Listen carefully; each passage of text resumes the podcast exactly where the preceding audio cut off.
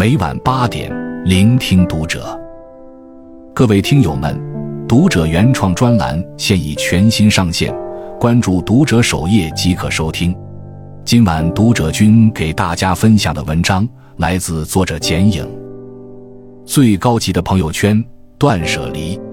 新裤子乐队的主唱彭磊在坊间有个称号“朋友圈拉黑狂魔”，他的微信好友人数常年只保持在一百个，加了就在没聊过的人删，看不顺眼的人删，无聊的人也要删。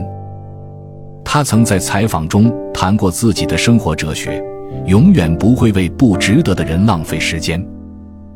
人在年轻时。总喜欢给朋友圈做加法，到了一定年纪，你就会发现，其实没必要把太多人请进生命里。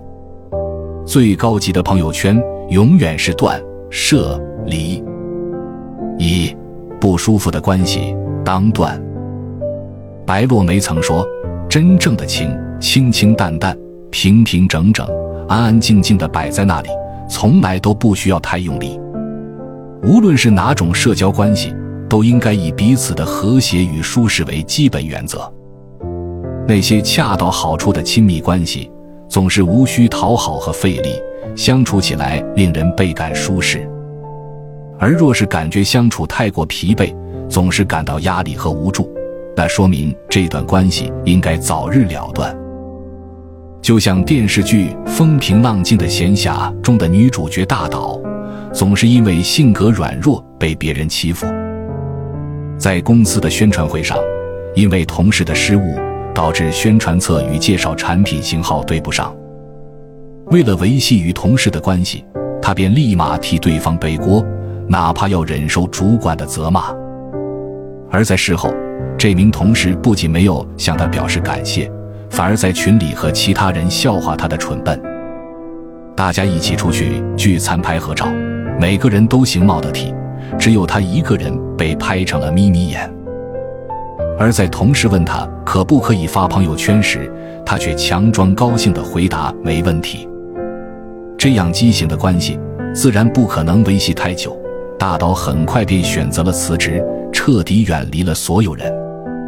正如一书所说：“何必勉强与道不同者做朋友？阳关道，独木桥，陌路相逢。”客客气气已经足够。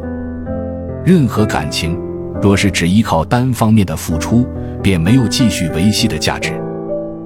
生活已经如此辛苦，何必再去委曲求全的讨好，让自己难上加难？凡是感到不舒服的关系，当断即断，不要再让它成为自己生活的拖累。二，消耗你的人当舍。有些人天生喜欢抱怨。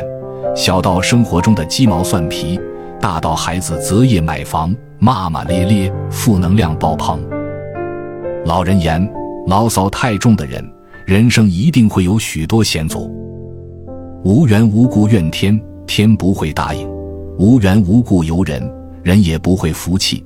这便是感应的内在循环。与充满负面情绪的人相处是一种灾难，若是不能及时远离。只会让自己一同坠入深渊。在百度贴吧里，有一位网友就分享了自己的一段亲身经历。他曾有一个关系很好的发小，两人虽然不在一个地方工作，但他对发小从来都是有求必应。两人每次出来吃饭，发小都在抱怨生活太难，工作太累，并且还要问自己借钱。他对其好言宽慰一番。也没有太多犹豫，便掏钱借给了对方，还帮对方介绍了更好的工作。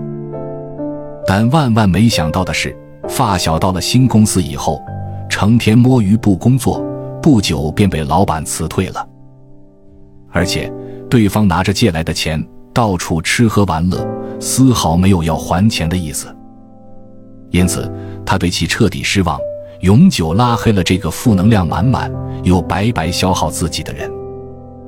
正如方嘉诚所说：“人生就像煎荷包蛋一样，煎完一面还有另外一面，有的事情该翻篇就得翻篇了。”和错误的人相处，是对心意的践踏，更是对时光的错付。舍弃这些人，也是放过了自己，洒脱转身而去，才能还自己一个更广阔的人生。三，无效的社交，当理。村上春树曾说：“不是所有的鱼都生活在同一片海里。”这世上的人各不相同，每个人都有自己独特的想法、不同的价值观和差异很大的生活习惯。若是无法做到真正的志同道合，即便强行凑到一起，也只能是一种无效的社交。有些人拼命去拓展人脉，丝毫不顾及彼此的差别，最后只是在做无用功罢了。就像电视剧《三十而已》中的顾家，为了挤进富太太圈，她可谓是想尽了办法。虽然她并不喜欢这些人，但为了丈夫的事业，她不惜放低姿态。为别人端茶倒水，她以为凭借自己的努力就能和这些富太太们打成一片，也能获得更好的资源。殊不知，在别人眼里，她根本就不配与富太太们平起平坐，别人也从未将他视作圈子里的人。而且，富太太们还联合在一起，设计了一个骗局，让顾家的公司白白损失了几百万。年少无知的时候。总是觉得朋友多了路好走，可残酷的现实却表示，当你不够优秀的时候，认识的人再多也没用。真正的人脉，从来不是那些能帮助你的人，而是你能帮到的人。人际关系的本质就是一种等价互换，只有当他们看到你的价值，才会主动走向你。与其费力不讨好的跟在别人身后。不如把这些时间用来好好提升自己。当你变得足够强大，即使不去刻意追逐，也会有人慕名而来。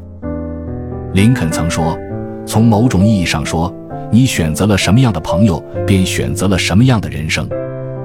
一个人的成功与失败，就藏在他的交友之道中。